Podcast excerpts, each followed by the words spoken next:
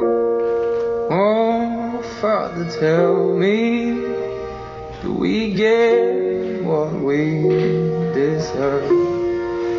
Oh, we get what we deserve. And where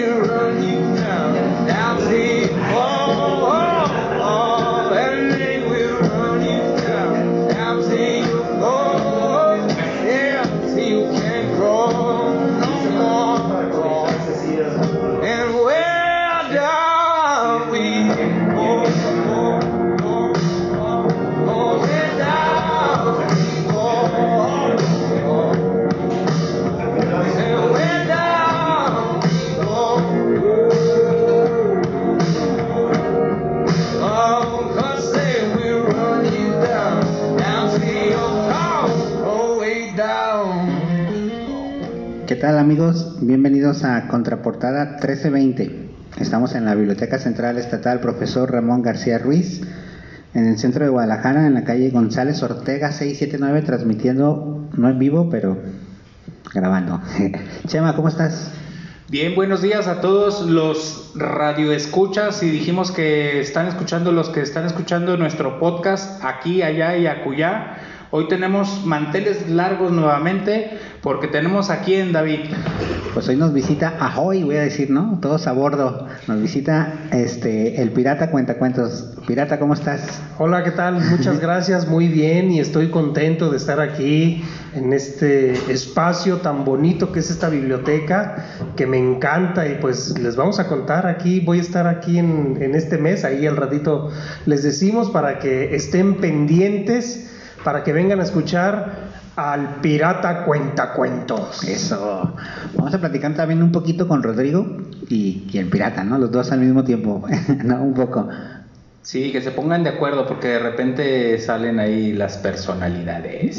Sí. No, pero es nuestro amigo eh, Rodrigo. Rodrigo Elorza que nos acompaña y también el Pirata Cuentacuentos. Vamos a descubrir un tanto de cómo surgió este personaje, de cómo nació, qué es lo que hace y pues lo que más le gusta hacer y para que estén al pendiente y nos acompañen en el resto del programa. Pues sí, vamos entrando con mate- en materia, como dicen, ¿no?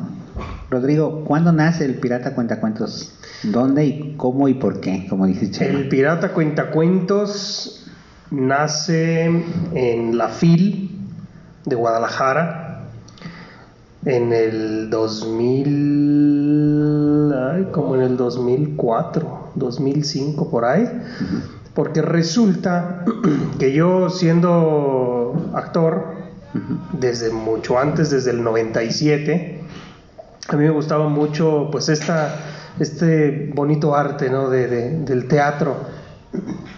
Y otra de las cosas es que, que una editorial me contactó para ver si quería contar cuentos y esta editorial era Porrúa.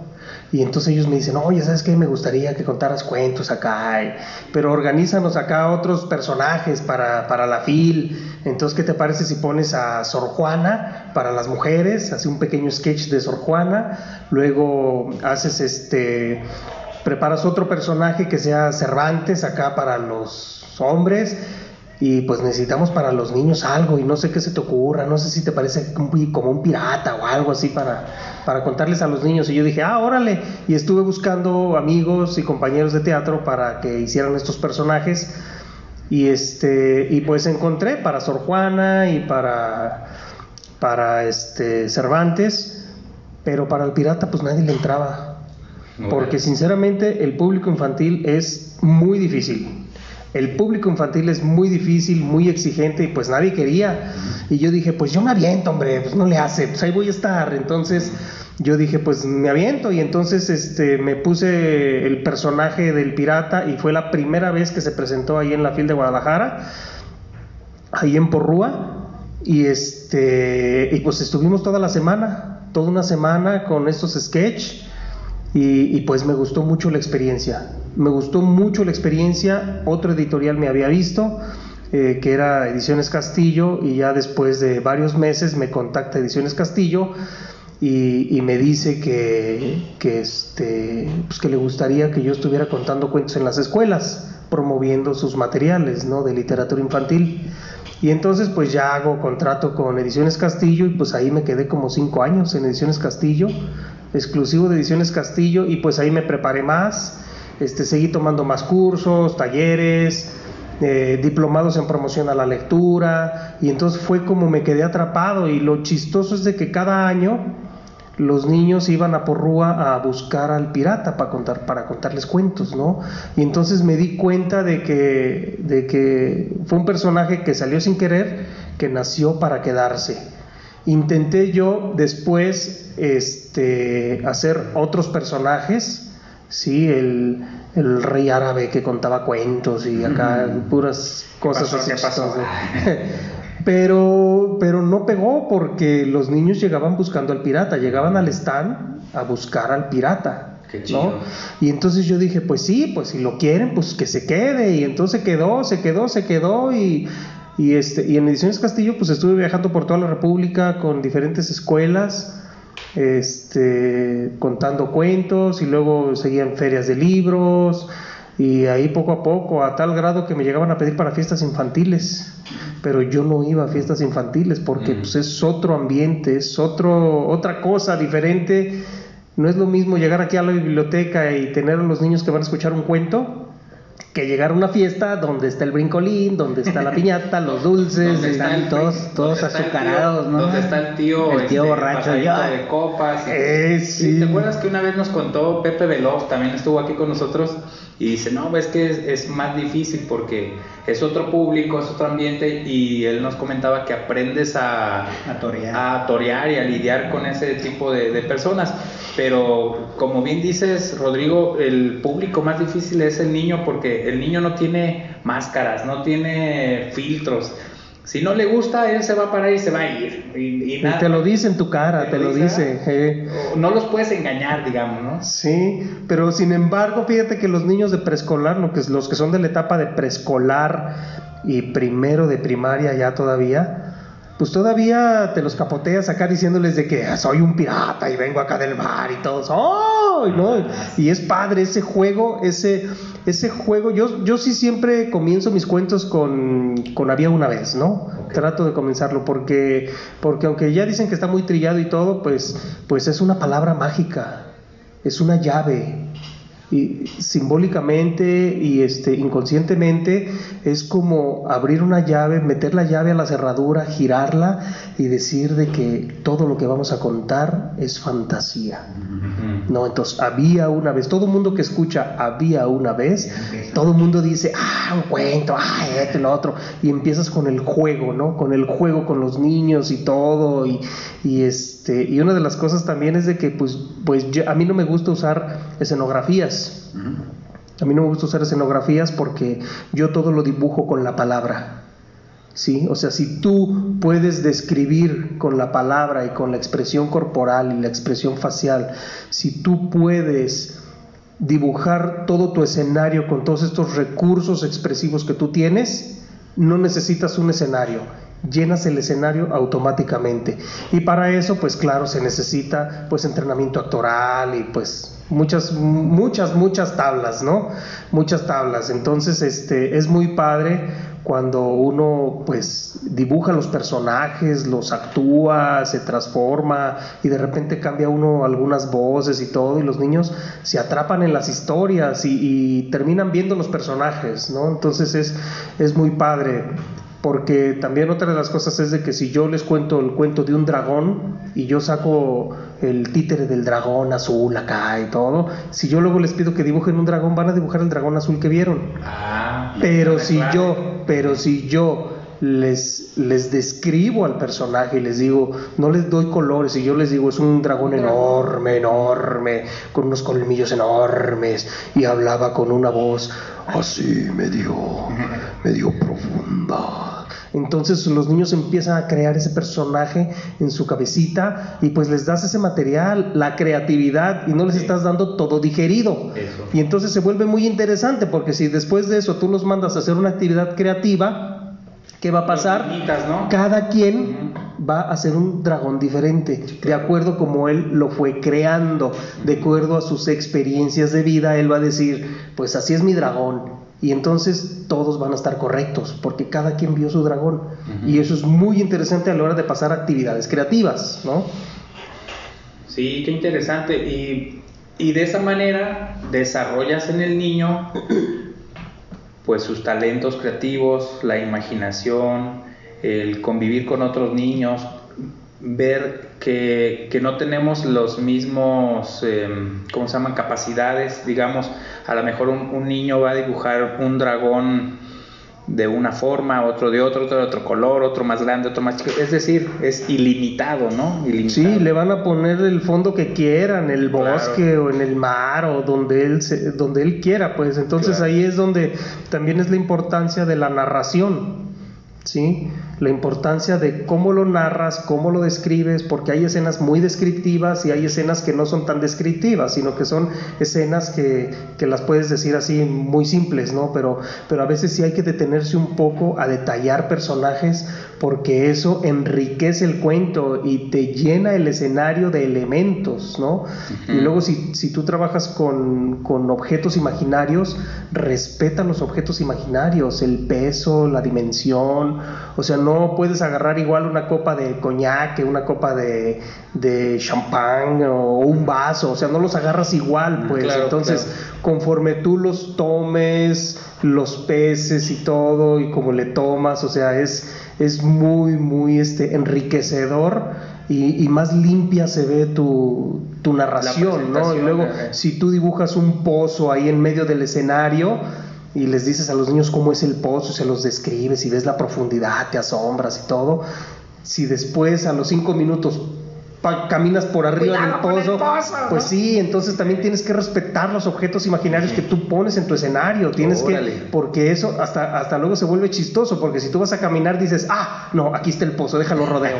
Y entonces la gente se divierte, ay, sí es cierto, ahí estaba el pozo, sí es cierto. Y entonces los metes a la escena, ¿sí? Y los dibujas todo el escenario. Entonces, narrar un escenario y narrar un cuento lleva toda una responsabilidad, pues, ¿no?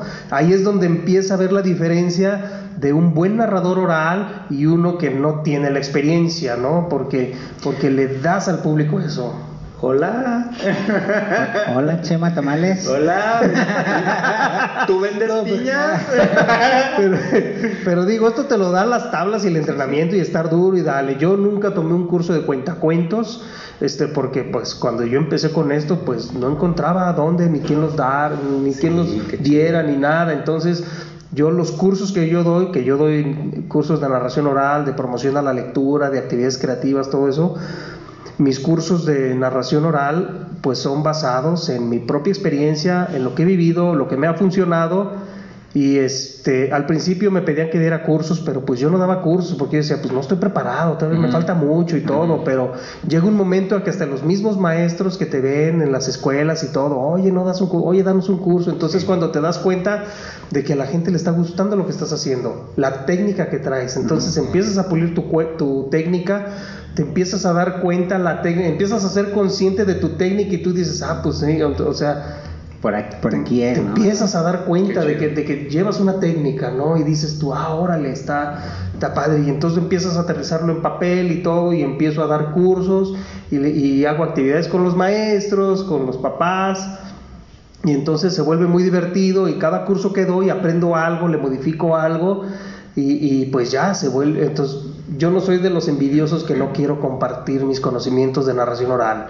Yo he dado muchos cursos Incluso no sé si, si ha venido alguna vez Manu Cuentacuentos. Sí, que, que es eh, Manu, Manu Cuentacuentos. Mm. Manu lo encuentran ahí en, en Facebook.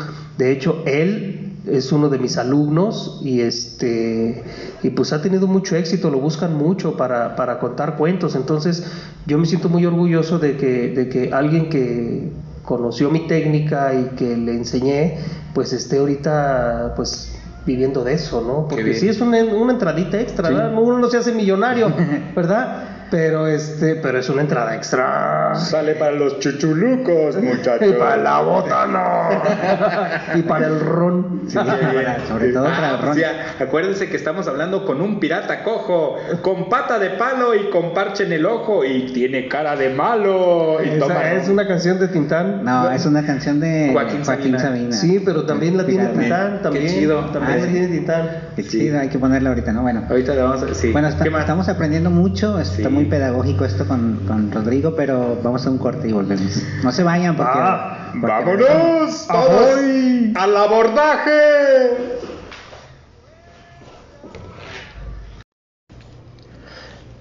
Y entonces la princesa cuando vio al enorme, al enorme dragón, le dijo, ¡Espera! ¡Espera! Eh, No, no, no me cierres la puerta. ¿Es verdad que tú eres el dragón más feroz de todo el mundo?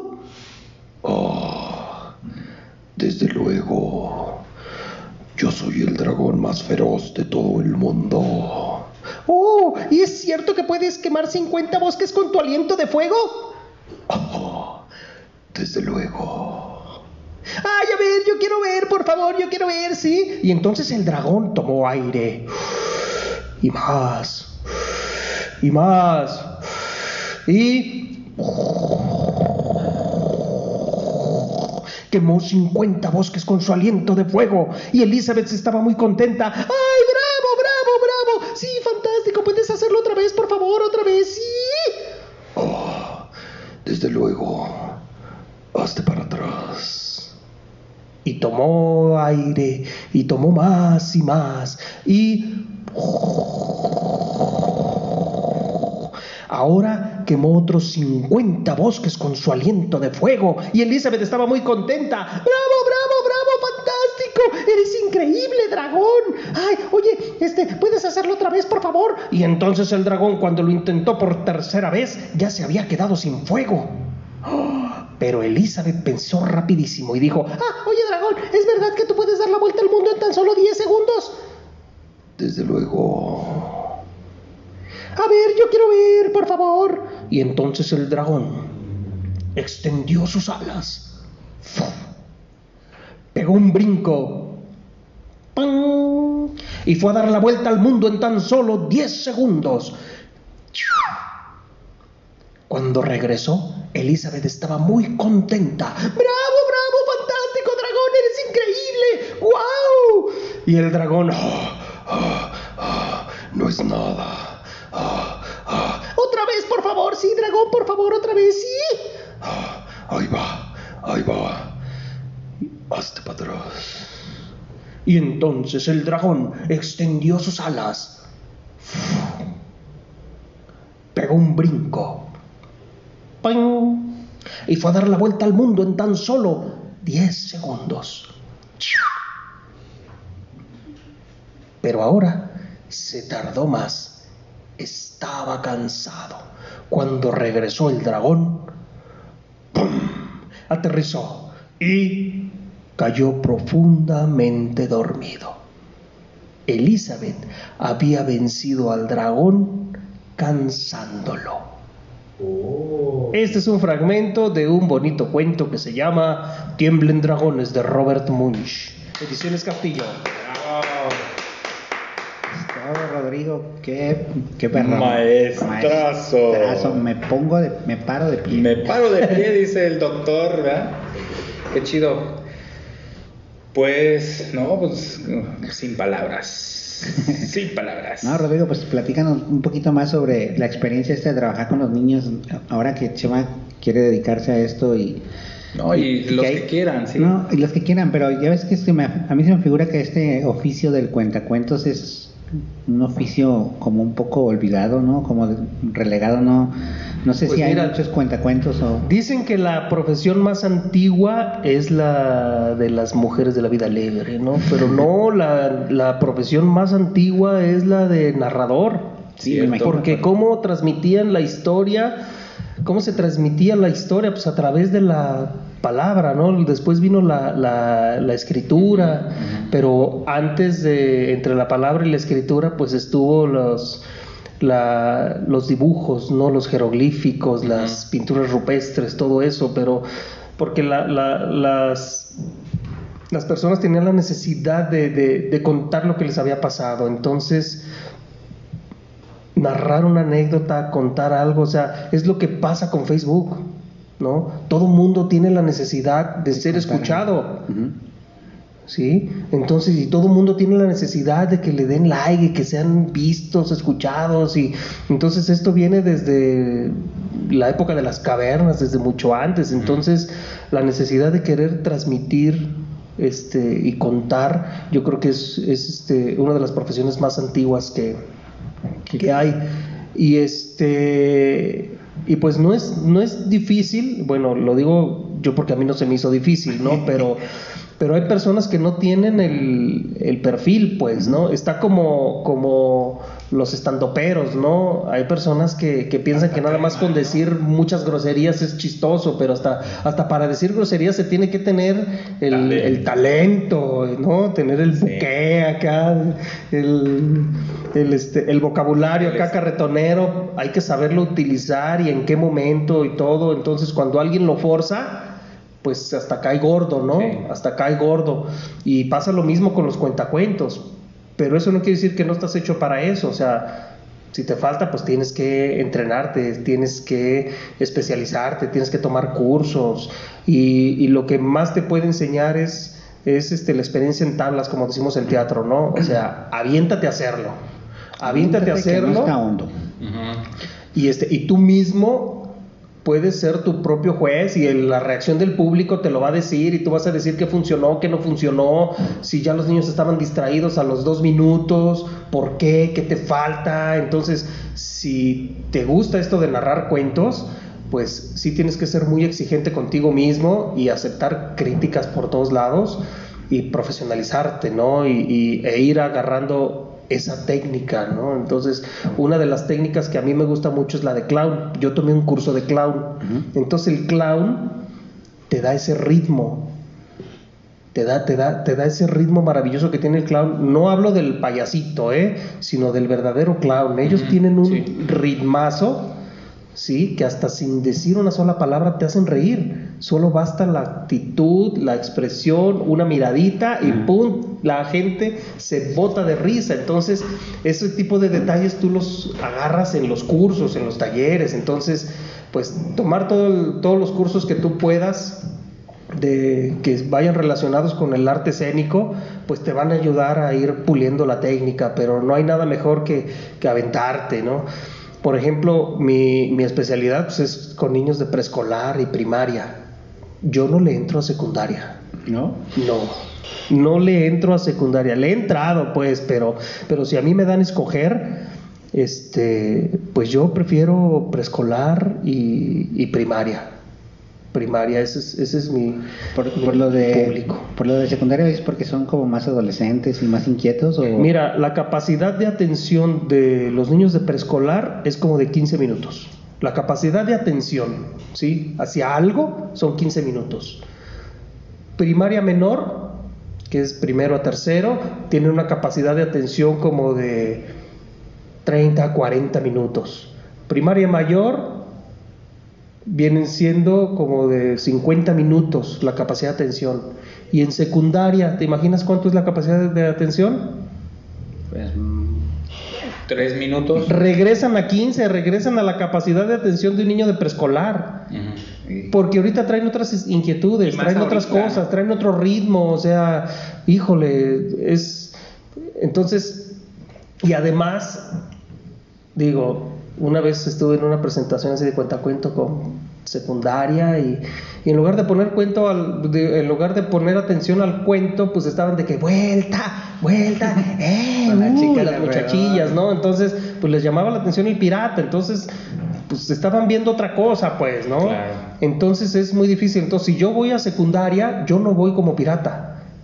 Yo voy con mi vestuario este, neutral de narrador oral, que es vestido de negro. Negro. Y entonces ya cuento y entonces sí les gusta, pero a ellos es otro tipo de cuentos, ¿no? De, de misterio, de terror o, o acá otro, otro tipo de, de cuentos, pero, pero ya no voy como pirata. Una vez, varias veces fui como, como pirata, pero, pero no, no, no, no, no, no se puede, no se puede. No, Lo, no- lo que pasa que es también muy diferente en el caso de, de las edades, porque pues el preescolar y primaria todavía tienen esa inocencia, vamos a llamarle la, inocencia, y tienen la capacidad eh, tan- tangible y tangente, no, tangente no, tangi- tangible y, y ahí pues fresca de la imaginación. Entonces, como dices tú, imagínense un pozo muy profundo que tiene esto y aquello y de ahí salían unas enormes arañas peludas, etcétera. El niño lo está viendo y cuando le estás narrando a alguien ya mayor,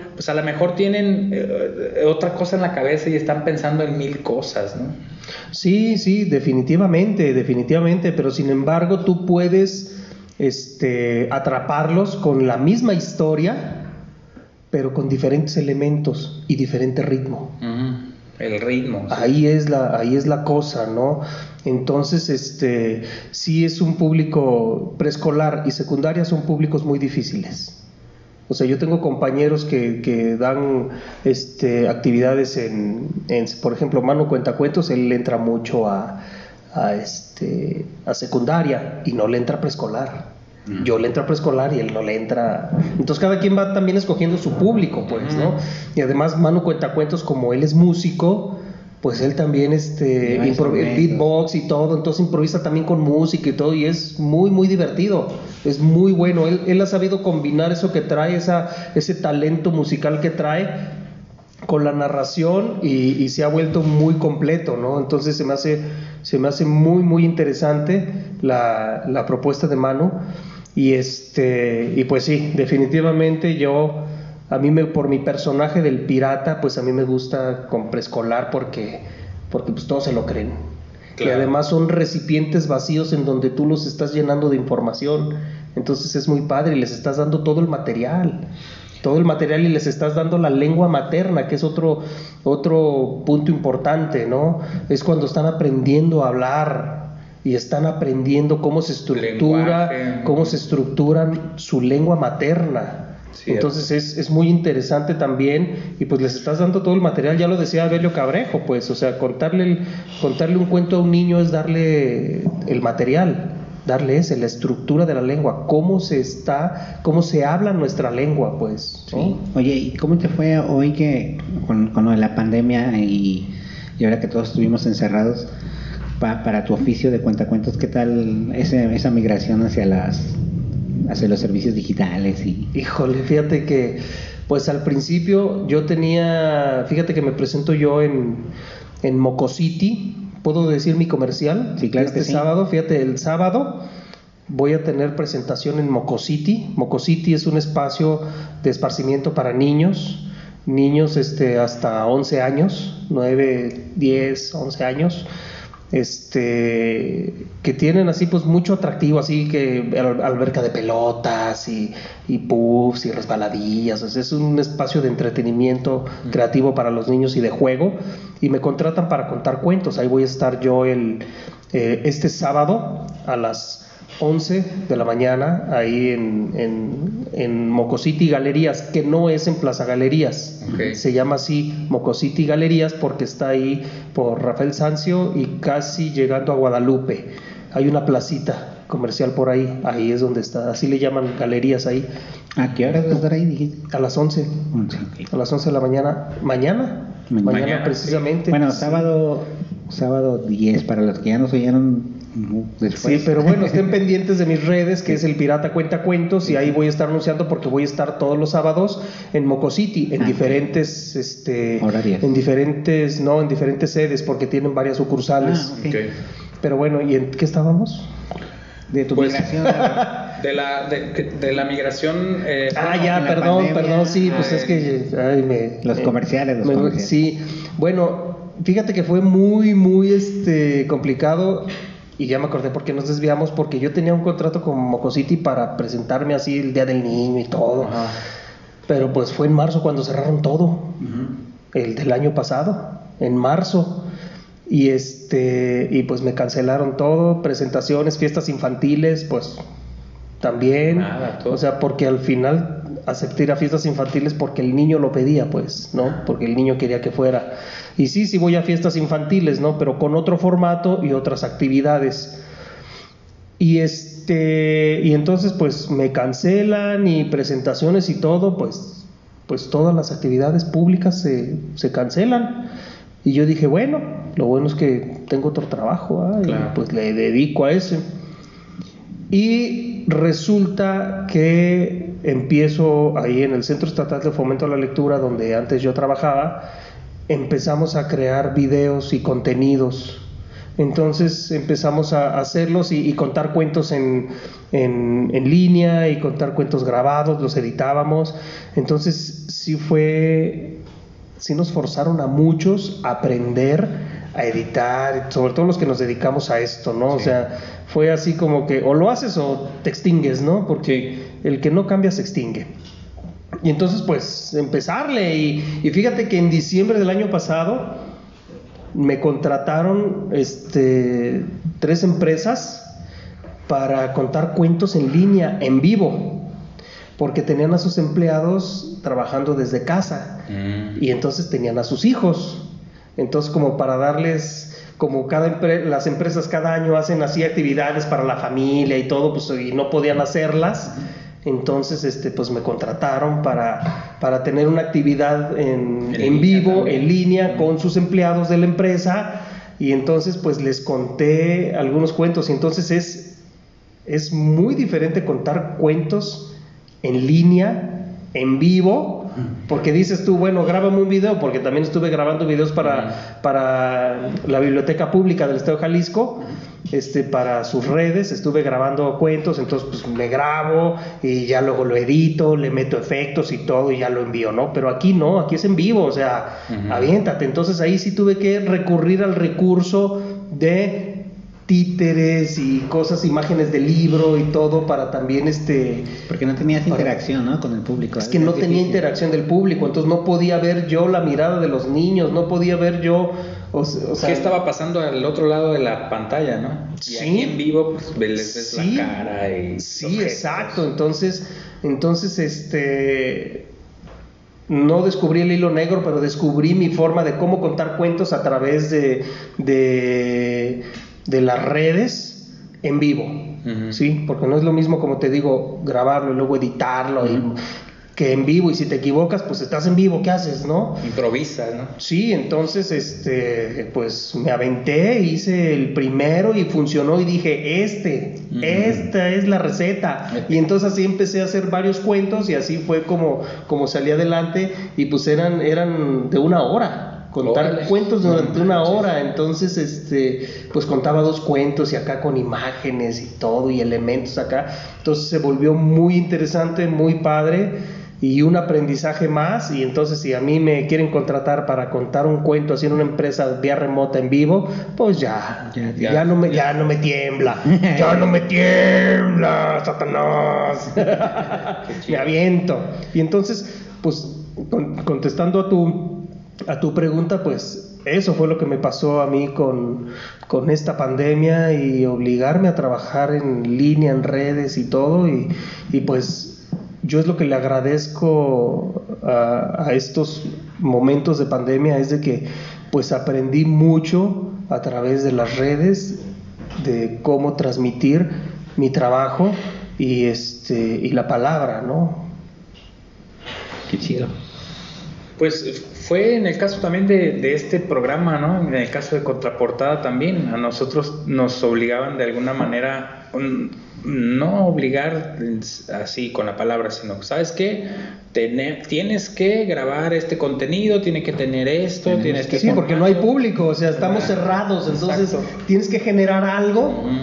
Para las redes. ¿no? Así es. ¿Eh? Y, y así funcionó, así comenzó David y, y el Chema grabando pequeños eh, videos y luego después vamos a hacer esto y luego después cambiamos de formato y luego después salió la pantalla verde y después...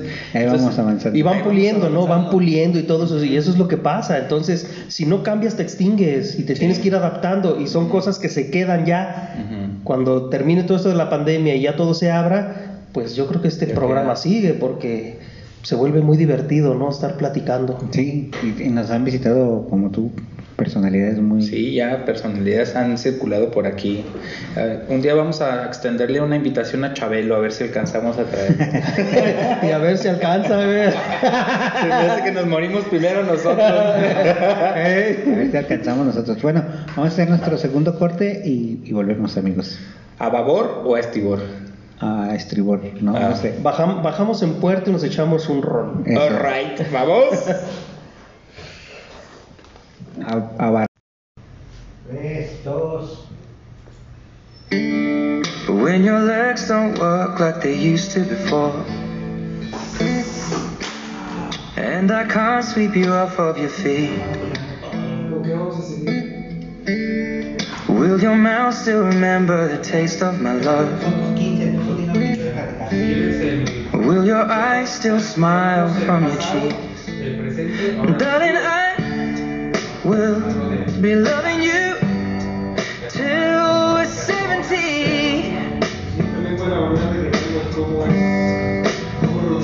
And baby, my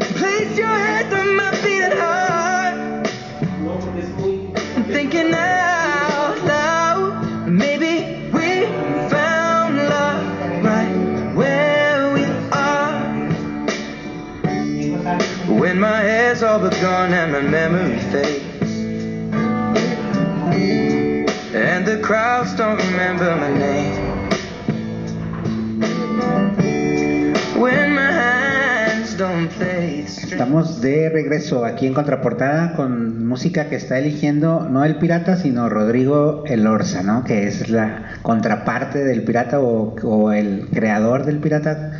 ¿Son amigos el pirata y Rodrigo o no? Son compas. Sí. Mira, cada uno tiene su personalidad. Mira, y eso, eso que me preguntas es bien curioso porque este, me he presentado así como pirata en muchos lados, pero cuando me pasó con, con la directora del Trompo en una ocasión, de que fui a ofrecer mis servicios así como cuentacuentos y todo, y, y me recibió y estábamos platicando y todo. Te estoy hablando ya de hace varios años. Y este y cuando le dije, pues es que soy el pirata cuenta cuentos, me dijo, ¿a poco tú eres? le digo, sí, yo soy. No, no eres, el pirata es más alto. Ah, bueno, sí, el pirata sí es más alto, pero no, yo sí soy, sí soy. Y entonces es curioso porque el pirata tiene su, su personalidad, pues. O sea, a- a- a- me he dado cuenta que, porque me han dicho a veces hasta personas, me dicen, oye, pues eres muy serio, el pirata es diferente. Sí, pues es que, es que como que no he dejado que uno se meta en el otro. O sea, se respetan, ¿no? Sí. Se respetan sus chistes y se respetan el uno al otro. Y entonces Rodrigo tiene una historia, es empresario y eh, promotor de lectura y el pirata pues es aventurero y es este cotorro y juega mucho con los niños, es muy bromista con los niños y todo. Y este Y tiene otra versión media oscura, el pirata, que también cuenta cosas Sale para adultos. ¿no? sale de noche. Entonces, este, tiene una versión ahí me- media, media groserona y todo, que es este para adultos, ¿no? Pero, pero ese es otro personaje que está ahí como, como muy en el fondo de- del agua y no le, no, no le agiten mucho el agua porque sale. Está en los pantanos. está en los pantanos. Su barco es de agua dulce. Sí, pero sí son dos, sí son dos personalidades distintas, ¿no? O sea, sí piensan que el pirata es más alto, yo creo que por porque luego me, pon- me ponía unas botas que me robaron, Me- una vez me abrieron mi carro, fíjate, y me robaron el traje completo con sombrero, me había mandado hacer un tricornio, el sombrero este, de tres este, ¿Picos? No, no, no son ¿Tres tres, alas picos, tres alas así dobladas, se llama tricornio. Entonces me había mandado hacer uno de piel, Chale. acá uno de piel y todo, y mi traje y mis botas. Había ido a Zapotlanejo a comprarme mis botas porque por, por aquí no encuentro del 7. Órale. Entonces este, me fui a comprar y allá encontré botas así altas y todo. Entonces pues tenía mi vestuario bien chido y todo, pero, pero un día me abrieron el carro y sacaron el portatraje. Yo creo que pensaban Ah, que ¿por qué tenía... razón he visto al otro pirata que está acá en el crucero? pero ese está pidiendo dinero. Qué buen vestuario. Es, es un pirata bruja. Sí, pues me, me abrieron el carro. Yo creo que pensaron que traía algo muy valioso en el traje. El pues- tesoro, traía pues el me volaron todo lo que tenía. Traía yo anillos y joyas, digo, de fantasía, Sí, todo sí, sí. del pirata. Y pues me lo volaron todo. Entonces, pues ni modo, tuve que empezar otra vez a armar el traje y todo. Y este, pero digo, con ese sombrero sí me veía más alto, pues, o sea, era un sombrero más imponente y todo. Entonces, pues yo creo que también ve- ven al pirata, como siempre lo ven sentado al público, pues también lo ven muy alto, ¿no? Entonces piensan que es muy alto, pero no, yo estoy, este, no estoy tan alto yo. El pirata sí, es, es otro rollo el pirata. Tamaño promedio. Y, y Rodrigo, ¿qué, ¿qué hace en la vida? Bueno, me dijiste que era empresario, pero ¿qué le gusta leer? ¿Qué le gusta escuchar? Bueno, la música acá, que, que elige Rodrigo, hoy pusimos a Ed Sheridan. Y la otra canción ya no recuerdo quién, pero bueno, la eligió Rodrigo. Entonces, Rodrigo, ¿qué, qué? ¿Qué le gusta leer a Rodrigo como para alimentar al pirata o una y otra cosa? Mira, a mí me encanta desde que yo empecé a trabajar en, editoriales y empecé a descubrir, digo, se ha vuelto un boom los libros álbum, ¿eh? los libros infantiles para niños se ha vuelto un boom como de unos 10 años para acá, ha empezado a sobresalir más y desde unos 5 años para acá todavía muchísimo más, ha sobresalido Los más. formatos, los... Porque los formatos le han dedicado más al formato, a la, a la impresión, Al a la arte, ¿no? edición, al arte, o sea, es todo un mundo oculto el ver las imágenes, ¿no? Simbolismos y todo eso. Entonces yo me empecé a, a enamorar más de los libros infantiles, los libros álbum, porque los libros álbum tienen mensajes ocultos, pues que uno como lector pues no te pones a pensar, ¿no? Hasta que no, no, no te pones a investigar un poquito más. Porque yo, por ejemplo, en, en ferias de libro y así en lugares he tomado cursos con, con este, que han dado ilustradores, ¿no? De libros álbum.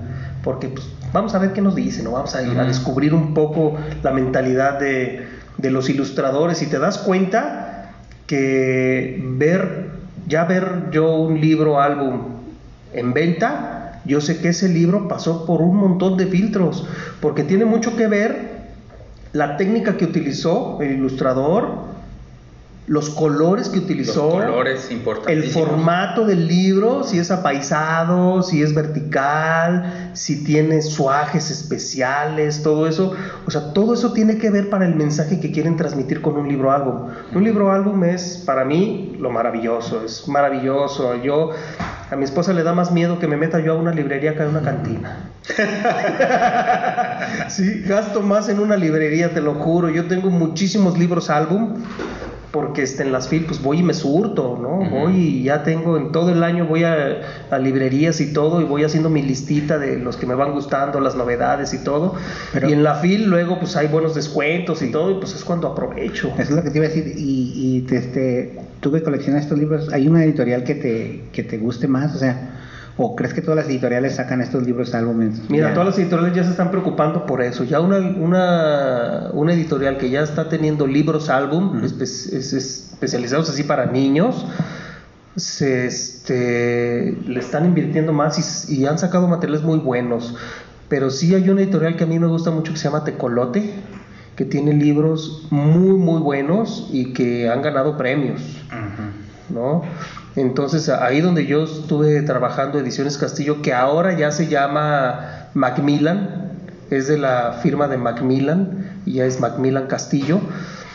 Este tiene libros, álbum maravillosos, SM también tiene libros maravillosos de, de este, libros álbum. Entonces, estos libros álbum, para que los que nos están escuchando y luego a veces no saben la diferencia entre, entre un libro álbum y otro tipo de libros, es que estos libros álbum, aparte de tener todo este todo esto que les comentaba, este trabajo tras bambalinas, todo eso, sí, arte conceptual, ¿no? Sí, todo eso, este, pues aparte de, de, de tener todo eso le invierten en, en este en investigación sí. Y entonces todas estas editoriales se han se han eh, han volteado a ver este mercado que es un gran mercado que les está dejando mucha lana. Y además estos, estos libros álbum, lo que les comentaba, para poderlos diferenciar, por ejemplo, es, tú puedes quitar la letra impresa de un libro álbum y puedes tú contar una historia con las imágenes. No es necesario el texto, la letra impresa. Con los puros gráficos. con los puros gráficos. Igual, tú en una página tienes un pequeño texto impreso, pero en la imagen te das cuenta que hay más elementos, ¿no? Ocultos y más cosas, o sea, se vuelve increíble. Entonces, cuando yo escucho estas, estos cursos, estas conferencias con ilustradores, te das cuenta de, en esa ocasión que yo fui a esa plática, puso el ilustrador puso de ejemplo un libro y nos mostró diapositivas de cómo era el proceso. Entonces hizo una lámina con unos tonos, con otros, y entonces iban decidiendo junto con el autor y la editorial todos, iban decidiendo los tonos, el color de la paleta que iban a utilizar, pues, ¿no? Según lo que, lo que, de lo que trata la historia, pues qué tipo de colores va a llevar, qué tipo de técnica va a llevar, si es técnica mixta, si es de recorte, si es de por computadora, si es acuarela, si es acrílico, en fin, ¿no? Hay ilustradores que ya tienen su propia técnica y los buscan específicamente por eso las editoriales, ¿no? Porque esa técnica que ellos manejan, pues transmite ese, ese mensaje de esas imágenes. Entonces, me imagino que aquí en la biblioteca tendrán algunos libros álbum y si se ponen a explorarlos y a verlos, o sea, pónganse a pensar, ya que lean la historia, pónganse a pensar el formato. ¿Cómo se originó? ¿Por qué está ese formato? ¿Por qué lo hicieron así? Me imagino que tendrán algunos así delgaditos, otros este apaisados, gruesos, Unos más grandes, unos más grandes que otros y uno se pregunta, bueno, con ¿por una qué? pasta pues, ¿no? gruesísima, ¿no? Unos Sí. que tienen una pasta y otros que tienen una Sí. tinta diferente con sobresaltada. Sí, y luego eh, ándale. Relieves, exacto. etcétera, ¿no? Entonces, si tú te pones a observar eso en un libro álbum y luego este, te pones a pensar en la técnica que utilizó, qué mensaje te quiere transmitir el ilustrador con, con esa técnica que él utilizó. Si es acuarela, ¿por qué utilizó la acuarela? ¿Qué, Qué interesante. entonces, te pones a pensar en todo eso, digo, ya, claro que cuando tú estés con un niño contándole un cuento y le estés mostrando ese libro, pues no lo vas a poner a pensar en todo eso, porque pues él no, o sea, ahí le está llegando el mensaje y los mensajes llegan al subconsciente y son semillas que ahí se quedan, que tarde o temprano van a florecer, porque los libros son terapéuticas, terapéuticos. Y ahorita les hablo de, un- de una situación que pasó para que me recuerden con una, este, con uno de mis cursos que he dado de narración oral de por qué digo que los libros luego son terapéuticos. Entonces tú no te vas a poner con el niño a analizar todo ese tipo de cosas, más bien uno como narrador oral, para poder transmitir esa historia, para disfrutar el libro así al máximo y exprimirlo al máximo, pues eso es lo que yo hago. Veo el libro, el formato, la técnica, colores y todo, y eso me da todavía más información de lo que trata la historia, me transmite. Es lo mismo que yo decía cuando yo narro un cuento, cómo yo dibujo el escenario con la palabra, cómo yo digo, cómo esto, la expresión corporal y todo eso. Entonces, un ilustrador hace lo mismo, pero con una técnica, Claro. ¿sí? Con la técnica, entonces, es muy interesante sumergirte en ese mundo y entonces yo lo que leo, lo que leo es libro, álbum y cuentos. Son, es lo que a mí más me gusta, libros, álbum y cuento. La novela, pues, pues no soy tan apasionado de la novela, sí he leído novelas, pero, pero más, más me gusta el cuento, porque ya decía Julio Cortázar que, que la novela este, se gana por, por este, rounds y el cuento lo gana por knockout, ¿no? Porque, porque Es fulminante, Sí, ¿no? es fulminante, es cortito y directo, entonces es, es muy este... Para mí me gusta más el cuento y los libros álbum. Eso Entonces- es lo que lee el Rodrigo y el Pirata Cuenta Cuento. Entonces eres más cuento que novela. Eh. Fíjate que ahorita me estoy acordando de una película de Tom Hanks que se llama Quisiera ser grande, en donde, en donde se hace, es un adulto que se hace niño. Y trabaja en una casa, en una casa No, de no, es fábrica de juguetes. Es al revés, ¿no? Es Es- un así niño que se hace adulto. ¿no? A un niño que se hace adulto, cierto, cierto. Y trabaja después en una casa que hace juguetes Diseños y todo, y sí. diseños y él dice, "Ah, eso no sirve, eso me aburre en tres minutos. Oye, pero a ver, ¿por qué? Dime, no sé qué. No, pero este está mal porque no lo puedo agarrar y cuando de se le acaba la pila. O sea, el, el, el adulto que es en realidad niño, pues sabe todo el tejimaneje de los juguetes. Entonces pasa lo mismo con, con los libros, ¿no? De, que Sí, mencionan. y además me hace recordar que una de las cosas es de que lo que nos han dicho mucho es de que nunca dejes de ser niño. Mm. Sí. O sea, piensa como niño y disfruta como niño y todo, o sea, te diviertes más, pues, ¿no? O sea, porque un adulto ahorita no sé si estuviera lloviendo, porque un adulto no se sale a mojarse. ¿Por qué? Porque pues no, soy adulto, uy no, ¿qué van a decir? Uy no, tengo que trabajar, ay no, la ropa. Ah, sí. Pero dile a un niño, salte, no se la va a pensar, va a decir, ¡vámonos! Y entonces va a estar brincoteando. Sí. El otro día llevamos a pasear a una perrita que tenemos que se llama Maxi, iba con mi hijo y la sacamos así a pasear al parque y acababa de llover. Mi hijo iba feliz brincando en los charcos y yo, ay, hijo de tu madre, vas a llegar todo enlodado y, y todo, chido. pero yo me puse, yo, y yo volteé y le dije, hijo, no estés mojándote, hombre, mira los tenis cómo te están quedando, vas a llegar con los tenis todos llenos de lodo y todo.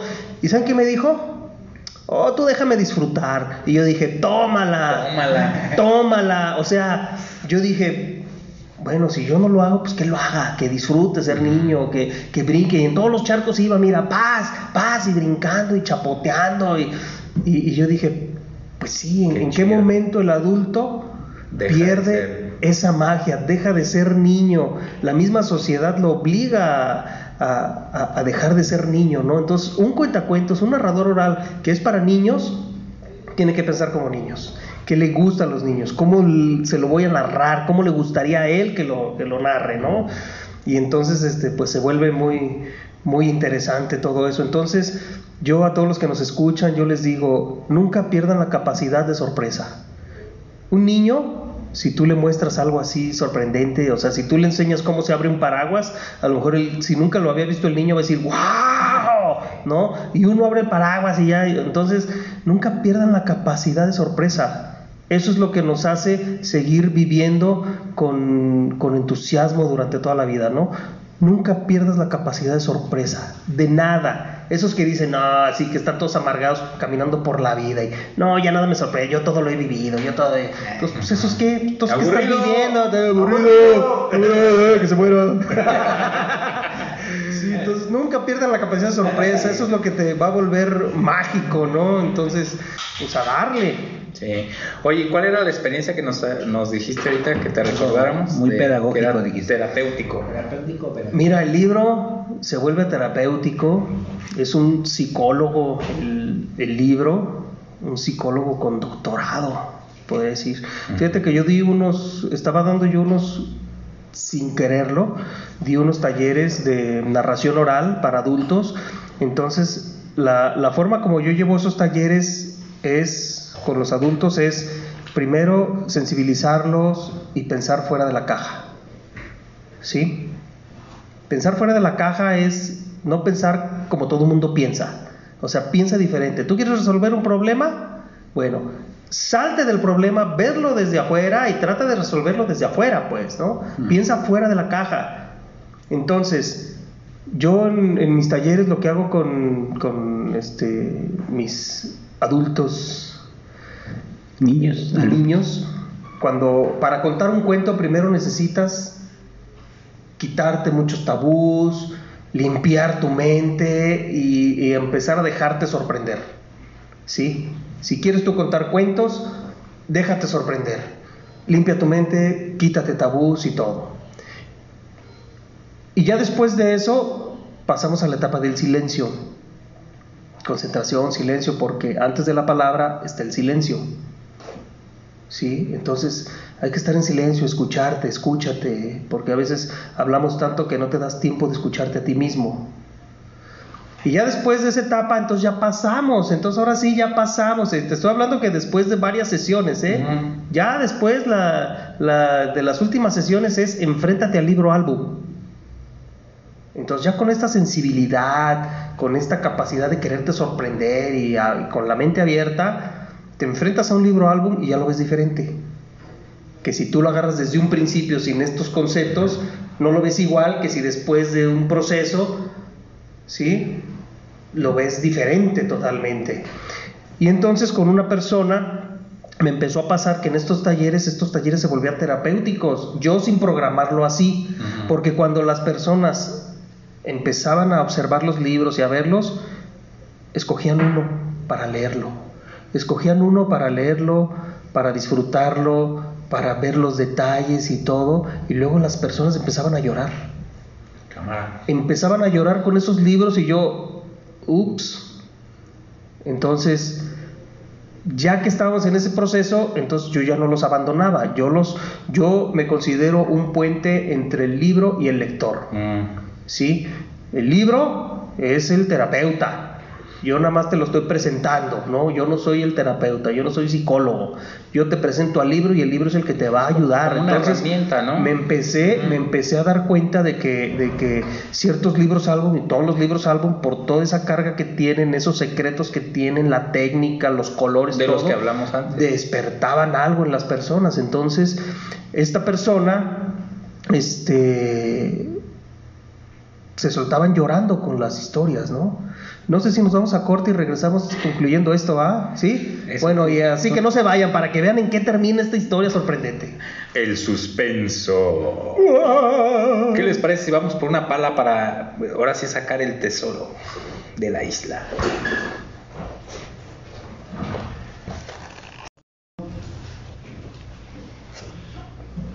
La chica esta se llama Norma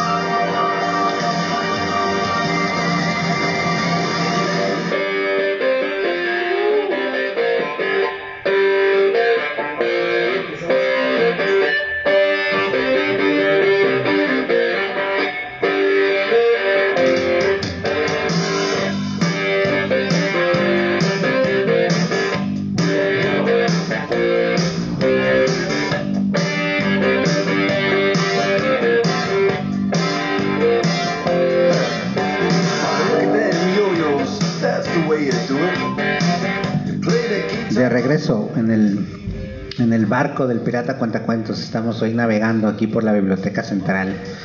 Entonces, Rodrigo, ¿en qué quedamos? Ya, ya se nos fue en el corte. y- Mm, Bueno, pues estábamos en que estas personas adultas, estas eh, mujeres, pues algunas empiezan a llorar con, con el libro, ¿no? Con la historia que estaban leyendo y todo. Entonces, eh, pasamos a una etapa de, ok, cuéntanos y platícanos, porque ya después de varias sesiones ya hay confianza en el grupo y todo, y este y empieza a contar su historia de, de qué es lo que vio en el libro y que le, que le transmitió y que le recordó. Entonces resulta que esta persona había estado peleada con su, con su mamá desde hace mucho tiempo y no podía vivir con ella, no la podía ver ni nada. Entonces, este, como que el libro le despertó ese mensaje de, pues, ¿sabes qué? La Pues el problema está en, en ti, pues. Entonces, ella descubrió a través del libro y fue consciente del problema que tenía y se dio cuenta de que pues a estas alturas pues ya ni al caso, ya no tenía nada que, que ver. Entonces yo lo que le decía que a lo mejor el libro lo que le estaba recomendando, porque yo repito, no soy terapeuta ni psicólogo, pero lo que el libro te está ayudando a decir es, estás esperando que pase algo peor para que te arrepientas, estás esperando que ya esté, No esté en la, la eh, no esté para que tú, ay, que no sé qué, es el momento de que vayas y hagas las paces, tal vez, no sé. A lo mejor es lo que te está diciendo el libro, ve, búscala. Y para no hacerles el cuento largo, Ah, fue, fue y la buscó, hizo las paces con su mamá y ya está viviendo con ella. qué chido. A- a- a- gracias a, que un libro se lo dijo, ¿no? Y así como ese caso, puedo contar varios de, de- de cosas que les ha ayudado a resolver a las personas algunos problemas. Entonces yo cuando platicaba esto me decían, ay, recomiéndame ese libro. No, espérame, Es- es, que ese libro no habla de Eh, eso. no es para todos. si tú escu- si yo te cuento ese cuento o te muestro ese libro, te vas a dar cuenta que no habla ni siquiera de una mamá peleada con una hija. Se llama, ese libro se llama El niño más lento. Mm. No sé si lo conocen, de Fondo Cultura. Creo que es de Fondo Cultura. El niño más lento. Entonces, si tú lees ese cuento, tú vas a decir, pero ¿en qué momento leyó que la mamá estaba peleada con la hija? ¿O qué- qué?". en ninguna parte dice eso el libro. Pero ella descubrió cosas ocultas en el libro que le despertaron eso y ayudó a sanar eso con su mamá. Y lo hizo. Entonces yo le decía a esta persona, es que yo no te puedo dar ese libro para resolver. Si tú tienes un problema con tu mamá, o sea, ese libro no te va a ayudar a ti.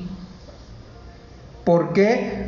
Porque ese libro trae otro mensaje y para cada quien una lectura es como visitar un país.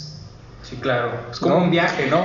Sí, Es o sea, si tú vas a Chapala y luego regresas y me cuentas cómo te fue y todo, pues sí está padre, pero fue tu viaje. Quiero vivirlo, pues voy y lo hago. Exacto. Igual el- Entonces- lo que pasa con los libros. Si quieres este, vivir la aventura de un libro, pues entonces hay que agarrar uno y leerlo. Sí, Es fácil. Puedes recomendarlo y todo, lo recomiendas y todo porque te- a ti te apasionó, te gustó y, y quieres recomendarlo y lo recomiendas y lo platicas y lo cuentas y habrá quien quiera y vaya y lo lea y a lo mejor le dirá otra cosa distinta, ¿no? Claro, sí. Pero sí es, es, es sorprendente lo que hace un libro álbum ¿eh? con una persona cuando estás en ese nivel de concentración y de, y de mente abierta para poder aceptar lo que te diga el libro. Entonces estamos hablando de, de los libros llevados a otro nivel, pues, ¿no? Que claro, no vas a hacer eso con los niños, pues, o sea, que los niños disfruten la historia, que lo vean, que, que lo vean, pero no trates tú de... De, De imponer, ¿no? de- de imponer la lectura ni de imponerle el mensaje. Lo que hablábamos al principio del, del dragón, ¿no? Decir que este dragón era así, así, asado. Sí. Es mejor darle vuelo a la hilacha. Exacto. Con la imaginación. Que se pongan a crear. Bueno, pues ya casi estamos llegando al final, Rodrigo, para que nos platiques un poquito, bueno, que nos digas dónde te pueden encontrar las personas que te quieran contratar, Tus redes los, sociales. los que tienen alguna empresa y quieren quieren un cuentacuentos para los niños de los trabajadores o Sí, bueno, pues mis redes sociales estoy en Facebook como El Pirata Cuentacuentos. Ujú. Así. Y por ahí me pueden contactar. Sí, directo. directo en el Facebook, El Pirata Cuentacuentos. En YouTube. Y así en me YouTube, encuentras. en todo eso. No, no estoy en YouTube ni en Instagram, nada más estoy en Facebook. Solamente estoy en Facebook. Digo, es que ahorita estoy concentrado, digo, aventándome otro otro ¡Gol! otro gol. Este, pues es que estoy concentrado ahorita en mi empresa que es este Salsa Pec, SADCB, que es chilito en aceite para que lo compren si lo ven. Muy rico, Sí. por cierto. Sí, es un que aderezo también, que también lo Entonces, pueden este- encontrar en Facebook. Sí, eh, ahí sí tenemos este en Facebook. YouTube, en Instagram, en Facebook y tenemos Pec. nuestra página web que es www.pecmx.com. PEC es P de Pedro, doble E, K de kilo. ¿Sabes dónde me encontré MX. una salsita PEC? En el refrigerador de aquí de la cocina. Y le di muere, está bien rico. ¿no? Sí, ah, pues, pues sácalo del refri, no ven el refri. Ah, pues ahí Ah, estaba. ahí. Ah, bueno, sí. no, pero digo para todos aquellos que sepan que para que sepan No este, se este producto no se debe de refrigerar porque cambia el sabor. Órale. Está diseñada la receta, está hecha para que esté afuera del refri, no se echa a perder y no pierde el sabor, y entonces este pues es un aderezo rico y sabroso para que para que le den este otro saborcito, picosito a sus comidas. Bueno, y recordar que el Pirata Cuentacuentos va a estar en la Biblioteca Central en- dentro de mis vacaciones del curso de verano el día 16 de agosto a las 10.30. ¿verdad? De julio, ¿no? De julio, Perdón, ¿qué dije? Agosto. Agosto. Ok. sí, 16 de 16 julio. de julio. a Ya, ah, el próximo media. viernes ya, ¿no? El próximo viernes, sí. Aquí nos vemos en la Biblioteca Central Estatal, profesor. Puede venir cualquier persona, ¿eh? o sea, está abierto al público, siempre y cuando las medidas, respetando las medidas sanitarias, y hay que ver qué ocurre con esto de la pandemia. Sí, ahí, y yo pero- creo que, que lleguen temprano, ¿eh? porque, porque también este, por cuestiones de pandemia y todo, no puede estar aquí todo saturado, todo Mm, lleno, sí. va a haber un cupo Limitado. limi- limitado. Entonces, este, para que vengan y, y si llegan antes, pues se ponen a, a leer un rato, a ver los libros, ¿no? Eso. Tenemos un área infantil muy bonita, Sí. con muchos libros y pueden ahí este, estar viendo los libros, Los libros mientras álbum. comienza la función. Y este, pero aquí, aquí nos vamos a ver, aquí nos vamos a ver. Fíjate que ahorita se me ocurrió algo así rapidito. Las salas de espera en los hospitales deberían de tener una biblioteca y no tener un puño de revistas ahí nada más. Hay que Exacto, proponerlo, sí, ¿no? Imagínate una sala, una pequeña sala infantil con los libros del rincón eh, en los hospitales. Hay que De hecho, promover Secretaría, eso. Secretaría de Cultura tiene sus paralibros y tiene programas de fomento a la lectura, las salas de lectura, y sí hay en, en algunos hospitales en el civil, creo que, que hay este un, un paralibros en donde se les se les ofrecen libros a las personas que están esperando, pero sí este es aquí aquí la cuestión es luego quién los atiende, ¿no? También Sí. estamos con esa cuestión, o sea, porque esta labor que hacemos en salas de lectura, que es donde estoy inscrito también, en salas de lectura, pues es este es una labor gratuita que hacemos. O sea, no nos pagan por estar en salas de lectura. Un trabajo voluntario. Sí, es puro trabajo voluntario. Ok. ¿Algo que quieras agregar que no te preguntamos o que, que- no sé, que se nos haya quedado en el tintero? No, pues nada más, este, a mí me gustaría saber qué leen ustedes, qué les gusta leer. Bueno, hasta aquí llegó el programa. En mi caso, no, en mi caso estoy viendo muchos videos de cuentacuentos precisamente porque tuvieron a bien de indilgarme esta bonita arte de- Oficio. de- oficio de contar cuentos y me estoy preparando en ese en ese asunto. También he estado pues leyendo o, o escogiendo porque el libro como que te llama, ¿no? ¿Cuál libro dijiste que uno que me llamó mucho la portada y precisamente era de, de, Ah, de trucas. Ajá. Sí, ah, bueno, pues las, las portadas son ventanas que te Son están ventanas. invitando a asomarte Sí, adentro claro. del libro. Y, y ahorita le estoy dando a todo eso de, de libros infantiles para buscar cuentos para poder transmitir a los, a los enanos los... Pero yo creo que sí la vas a armar, ¿eh? Porque traes esa, esa vis cómica, traes ese- esa desinhibición La para, nariz ya la tengo. para, para aventarte a contar cuentos. Y yo sé que, yo sé que sí, sí lo vas a hacer. No, más- so- no solo no va a leer cuentos, también va a tener un show clown ahí que está preparando. o sea, Sí, ah, pues sí. ya ven, entonces, va a ah, ser qué obo. Chema el equilibrista. Va a cruzar toda la sala de consulta por la cuerda floja. Sí, va a Ande estar pues, y en tanga, con su paraguas. para que no se lo pierdan. Sí, sí van a ver, sí van a ver los calzones de Chema en Sí, ese- sí, está preparado también por ahí, ok. Sí, anda, ¿Y pues. tú, David? Ah, no, fíjate que a mí me influyó mucho Rodrigo la última vez que vino. mm, Yo no sabía que era un género esto de los libros álbumes. O sea, yo los veía cuando recién entré a la biblioteca y antes. A mí me gusta pintar, soy como.